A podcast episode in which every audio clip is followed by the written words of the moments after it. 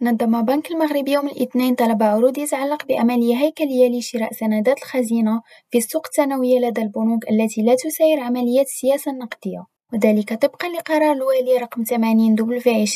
وكذلك الرسالة الدورية رقم LCB كام 2020 8 المتعلقين بآليات السياسة النقدية وقد أوضح بلاغ للبنك المركزي أن البنوك لم تقدم طلبات بشأن طلب العروض المذكور مسجلا أن إجمالي العمليات الهيكلية لبنك المغرب قد استقر عند 15.8 مليار درهم وذلك أخذا بعين الاعتبار حلول تاريخ استحقاق سندات الخزينة المشترات سابقا في السوق الثانوية وقد خلص البلاغ إلى أن طلب العروض المقبل سيتم تنظيمه يوم الاثنين 13 من مارس كوتر الشاعر ريم راديو الدار البيضاء